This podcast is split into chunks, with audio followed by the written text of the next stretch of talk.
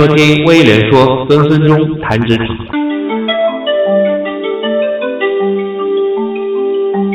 大家好，我是威廉，欢迎收听分分钟谈职场。今天呢，给大家请来了一位我们时间管理的讲师百运辉，因为他姓百，所以呢，他一度的外号叫做八运会啊。因为上海话百运会和八运会是非常接近的。那我觉得他这个姓非常好，因为随着电影的流行，他又称自己叫大白或者是小白了。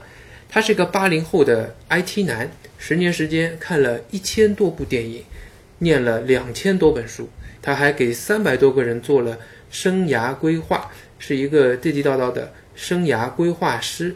今天呢，我就请白运辉和大家一起来聊一聊时间管理的这些话题。啊，大家好，我是八运会，我的中文名叫白永辉，那白阿姨的白，永远的永，光辉的辉，大家呃叫我八运会就可以了。好啊，八运会。那我想跟你首先了解一下时间管理，它到底有哪些流派？我自己我感觉从我大概念大学的时候开始接触时间管理，最早你最容易接触到的就是 GTD。对对，然后到各种各样的这个四象限啊等等，龙龙杂杂非常多的这些，呃，我也搞不清时间管理也是分成流派的，对不对？它分成哪些流派？其实它也是分为第一代、第二代、第三代、第四代，呃，然后到最近的第五代，可能又有第六代了。就是这一代一代，我可能说说的不是太清楚，但是说我可以简简单单的介绍一下，因为我也我也是从。二零零五年的时候开始陆陆续续接触时间管理的，所以你可以看到有些时间管理，就是说你可以看到一张，从早上六点，然后七点、八点、九点，基本上一张是 A 四纸的样子，最简单的计划是，对，最简单的计划是时间轴这样子方法。还有，然后他们发觉这样子不好，慢慢走下去，你就会看到那个四象限，重要不重要，紧急不紧急，嗯这种方方向来讲。然后讲到后面，就是你又可以看到最近的番茄钟工作法又出来了，然后。另外的一种就是说，前苏联的那位刘比歇夫讲的时间统计法，就是基本上是你几点到几点工作几小时，吃饭几小时，睡觉几小时。那这种方法的话，其实用的人也也蛮多，比较专业。我曾经用过，但发觉有点像苦行僧的那种感觉，所以非偏执狂用不了。对对，真的真的。那还有另外一种语言，就是说是那种就是 GTD，GTD 的话叫 Get Things Done。呃，你如果想对这个有所了解的话，可以看一下，看一下就是搞定一、搞定二、搞定三，David Allen 写的这三本书。但是我学的这个时间管理呢，就是因为我看过一百多本相关时间管理的书，所以我个人推荐，如果你想。学好时间管理的话，可以看一下，就一本书叫《稀缺》，还有一本书叫《富足》。是老外写的还是中国人写？的？是老外写的，但是其实能够在中国的呃那个国学上面能够找得到典故。这个这上面我就不知道。都是同一个人写的吗？不是同一个人写，但是都是出自湛卢文化的啊。我是无意当中发现这两本书的。《稀缺》这本书它讲的是什么概念？就是说，当我们在忙被忙的事情绑架的时候，就是说你会越来越忙，而失去了对重要的事情的判断能力。那么这时候你的认知带宽就会无限减少，那这时候你会发觉，忙的人还是越越来越忙，穷的人还是越来越穷。这是一个印度的，印度的就是经济学的索恩博士他做的事情，因为他他在研究就是穷人给穷人贷款的时候，发觉穷人他为什么会穷，是因为缺钱嘛？他如果在做这样的调研之后，发觉，因为穷人他即使给他这么多钱，他也没有。对应的认知来如何花这笔钱？那同样，他把这样的灵感放到上班族这上面去想：如果我给上班族的人这么多时间，那。你会发觉，因为我不知道如何分配这个时间，反而就变得，呃，又又变成自己很焦虑又加班了。所以他就是说，稀缺这本书上面讲了一个就是认知带宽的问题，但是这本书他没有给你答案。他说怎么解决认知带宽的问题，没有讲。但是在另外一本书上面，富足这本书上面讲清楚了。然后我把这两本书联系起来。那副组这上面，我用一分钟的时间来给大家讲清楚。他是这么讲的，就是说所有的资源假设就像一棵苹果树一样子，而我们人类，哎，要去获取这些资源，就像站在苹果树底下，那你去一跳一跳把那些苹果摘下来，但是发觉跳法跳法，底部的苹果全部被我们摘完了。然后呢，这时候我们就要开始想啊，地球只有一个，我们需要节约一张纸、一度电、一度水，呃，就是有各种各样的、各种各样的呃方法来告诉我们怎么去节约这方面的资源。但是其实可以爬梯。对，其实你就会觉得就是这样子一个好玩的地方。你会发觉有一个人，他花了点时间造了一个工具，他工具之后搭上这棵苹果树之后，他把苹果树顶端原本我们跳的跳。起来拿不到的资源，他反而拿出来了。那这么一来之后，你发觉，因为这个技术的关系，这些资源就被释放出来了。就比如说互联网，就比如说网络，就比如说这些，就比如说你上下班，上下班的时候可以蹭那个达达拼车，或者说滴答拼车，很多资源被释放出来之后，你会发觉，你原本需要花的这笔钱，花的这些时间，立马就变得非常便宜，或或者就非常简单。所以我讲的时间管理，因为时间它也是一个资源。如果你想到了用一些合理的方式去把它释放出来的话，那你就会发觉，哦，我其实可以不用过得这么苦，我其实不用非得在一小时内完成多少多少东西。这是我的一个思想的简单的方式。这个实际上让我也是脑洞大开，因为你你刚才其实提醒我到，在摘到更多的苹果，你有。两种方式，一个是被动的，但如果技术进步，假设你能力更强，或者梯子随处可得，那你就会很快爬上去，就拿到更多的梯子。对的。第二个，在不变的情况下，那就要需要你思维模式的改变。对你要知道去拿到梯子，然后你会面临系统性的改观。对。可能像你像当今世界碰到的问题，天气问题，对，还说全球变暖，对，啊，石油不够，对，甚至于到像美国解决恐怖主义问题。其实都是一样的，就是你如果再往后面层，更加系统性的去解决复杂面、复杂环境下的问题，对，又会不一样的。对，其实对，其实这就是说一个上班族的思维模式和一个老板的思维模式，这两者有什么区别？因为其实上班族的思维模式它是一个存量的思维模式，存量的思维模式这是一个什么概念？就是说我只有二十四小时，或者说我只有五千块钱工资，我只有这么多东西，那接下去他所要思考的东西。他每做一件事情，他就得消耗掉这么多时间，所以他一直在以如何做这件事情以存量的模式思考。而创业者的模式，其实说我怎样去创造更加的一些杠杆或者梯子，来把这个存量释放开来，变成一个增量的感觉。那一旦有了这种思维，你会发觉，哎，我不，我可以用杠杆的方式让别人来帮我做这件事情，而节省我的时间。那这样下去，我的时间成本就会可以。去做高效率的事情，那这是我的一个方方。这样很有意思，因为你你这样的话，其实你的时间管理，第一，你是以他整个生涯或者他的一个事业的时间框架为这个呃，好像是一个考虑的度量。另外呢，你是目标导向的，你要知道它是什么目标，然后你通过各种方式，这个授权啊、增量啊这些方，这回答了我的一个问题。因为我一直觉得说。原先我自己用时间管理，我都把它只仅仅作为一个工具，对，而不是一种战略，对，只是一个工具。那我用了之后，GTD 我也用过，我觉得那个太复杂，你要设置一大堆的东西。然后我最核心的回到这个话题，我即使按照 GTD 的想法，我把两分钟能做的事情就做掉，但又怎样？往往我自己说什么叫忙？忙就是一天，你到下班的时候发现把不重要的事情都做掉了。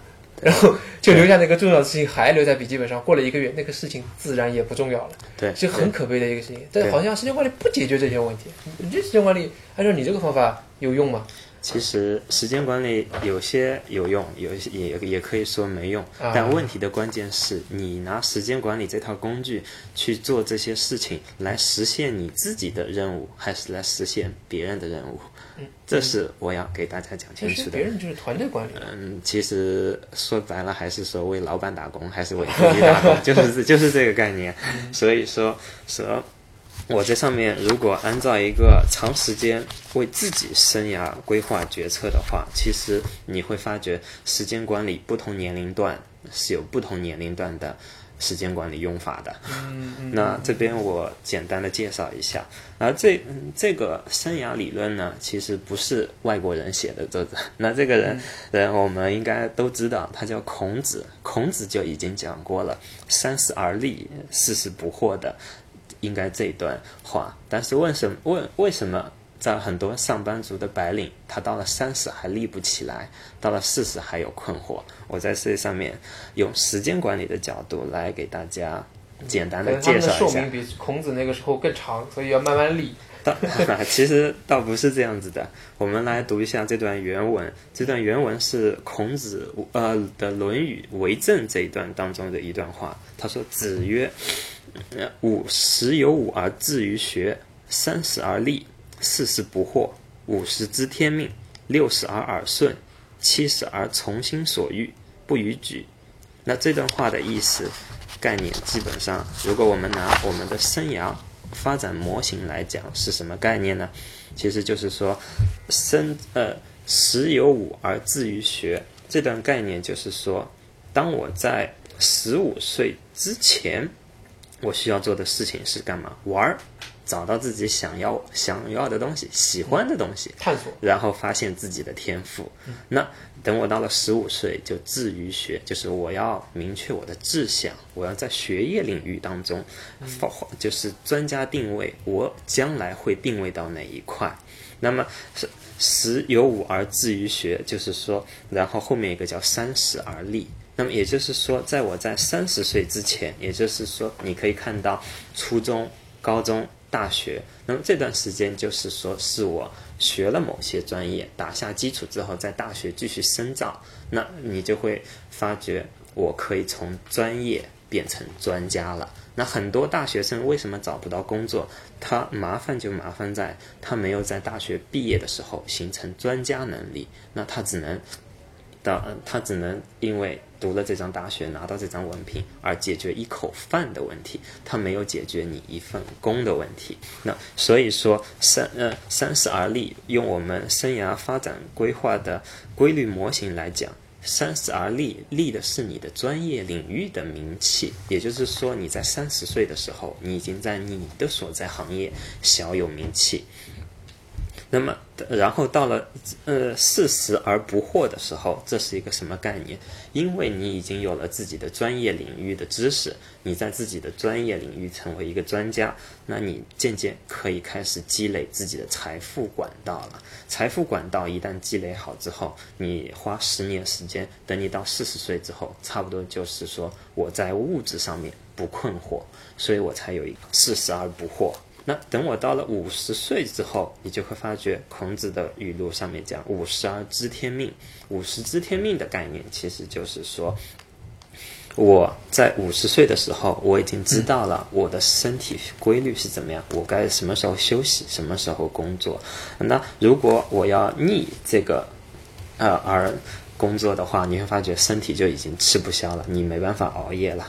那五十岁的时候，我应该在做的事情是做精神上面的一些追求，精神上面的一些财富的学习，然后自我认知的探索和学习。但是说很多人，比如说很多外企的中高管，他也在这段时间学国学啊，去终南山禅修啊，或者要去印度去学那些瑜伽，或者说内观怎么样的。但是你会发觉，他们还是会 会效果效果不好。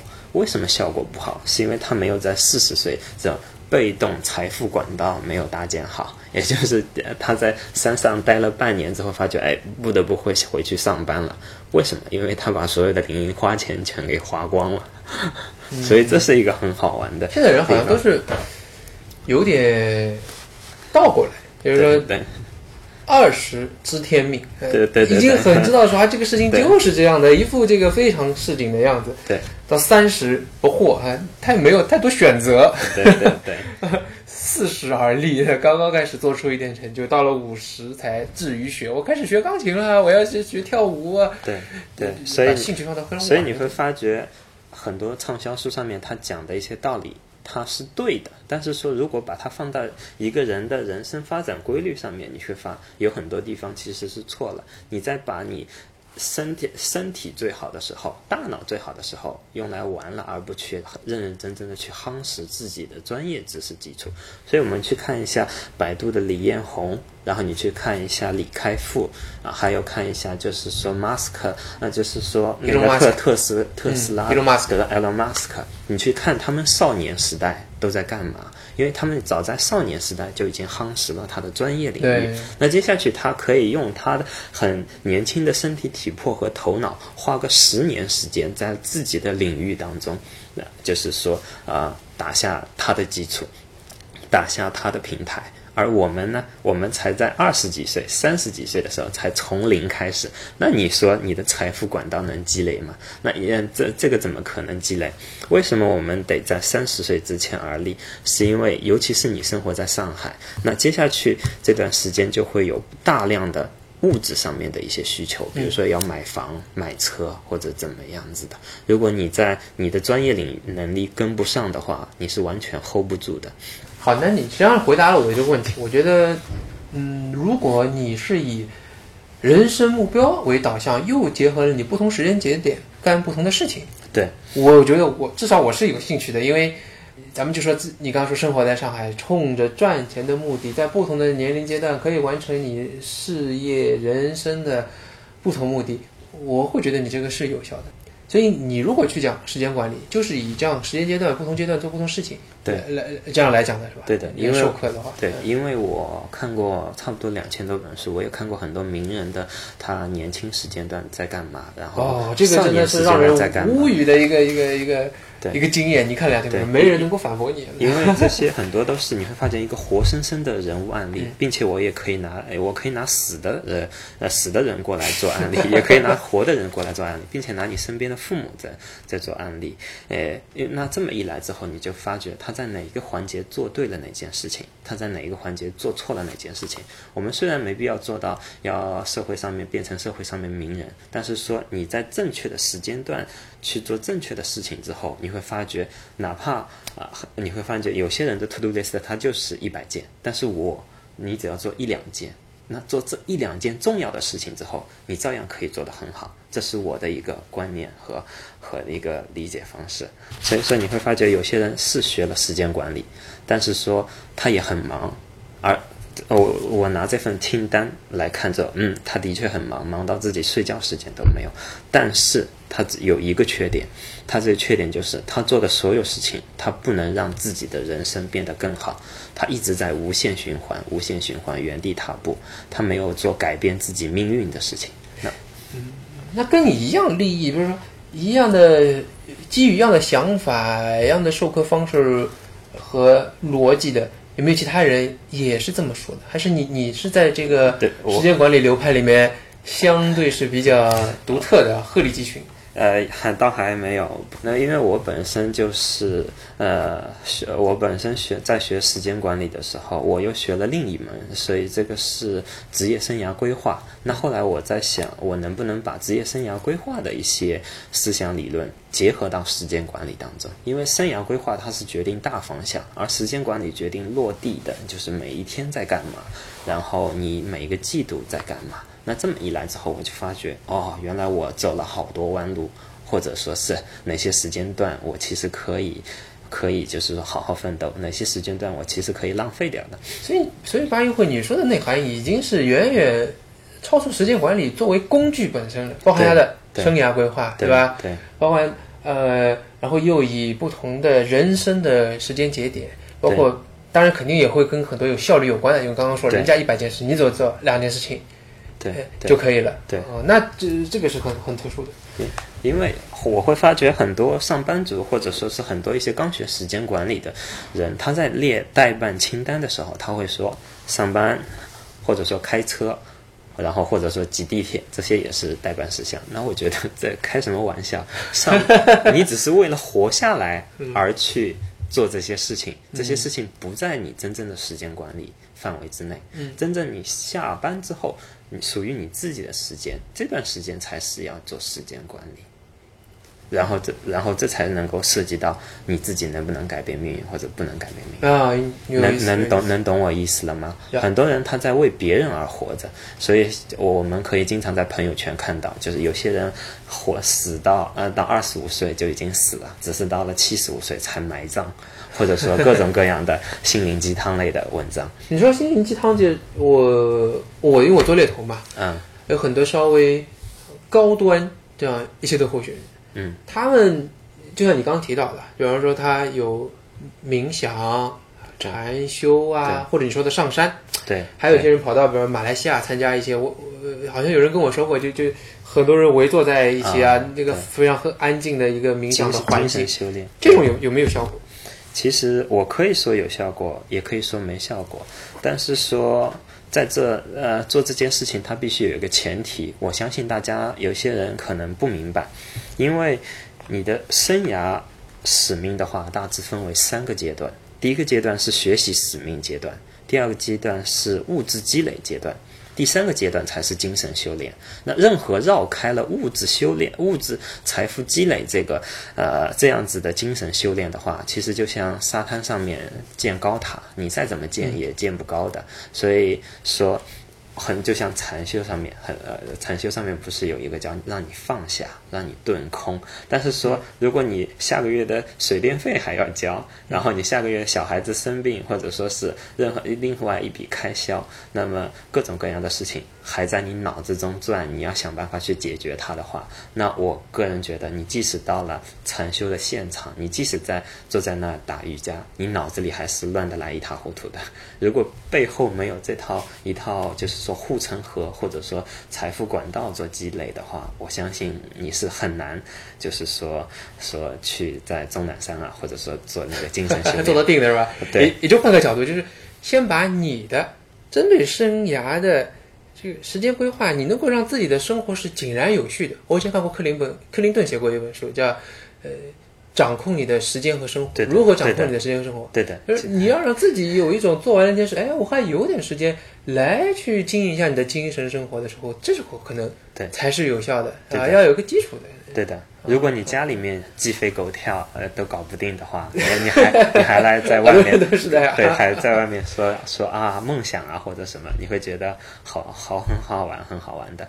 所以在积累财富管道这一个的时候，它其实锻炼的是安全感。那安全感你要在家里面没有锻炼起来的话，反过来你这根财富管道也弄得不好。还有另外的就是说。为什么很多天使投资人要找要找那些和那叫那些创业者，他的老婆一起吃饭？他其实锻炼的是容忍度。